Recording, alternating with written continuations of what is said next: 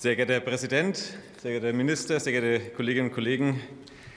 Auf Einladung der CDU-CSU-Fraktion kamen gestern im Paul-Löbe-Haus über 300 Bürgermeisterinnen und Landräte aus ganz Deutschland zusammen. Sie alle stoßen mit ihren Kommunen bei der Aufnahme von Geflüchteten an ihre Leistungsgrenzen. Sie benötigen rasche Unterstützung vor Ort, aber sie benötigen neben akuter Hilfe zu Recht auch langfristige Maßnahmen, um die Migration menschenwürdig zu steuern. Fluchtursachen zu bekämpfen, ist dabei immer mehr zur Floskel verkommen.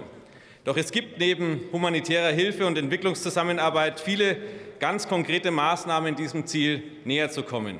Die Kontrolle des von den Vereinten Nationen verhängten Waffenembargos in Libyen ist eine dieser konkreten Maßnahmen, dies zu tun.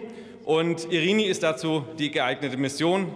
Es ist deshalb richtig, Irini zu verlängern und die illegale Waffenlieferungen zu reduzieren. Der EU-Ratsbeschluss geht aber noch weiter. Ziel der Mission ist auch, Schleusern und Menschenhändlern das menschenverachtende Geschäftsmodell zu zerschlagen. Immerhin 90 Prozent der Menschen, die illegal in die EU gelangen, begeben sich in die Hände von Schleppern und Schleusern. Wenn wir Menschen davon abbringen wollen, sich selbst oder ihre Familie zu verkaufen, sich auf völlig seeuntaugliche Boote zu begeben und ihr Leben auf dem Mittelmeer zu riskieren, dann dürfen wir uns nicht wegducken vor dem Kapazitätsaufbau zur Schulung der libyschen Küstenwache und Marine. Nur gut ausgestattete und gut ausgebildete Einsatzkräfte können an der Küste für Recht und Ordnung sorgen.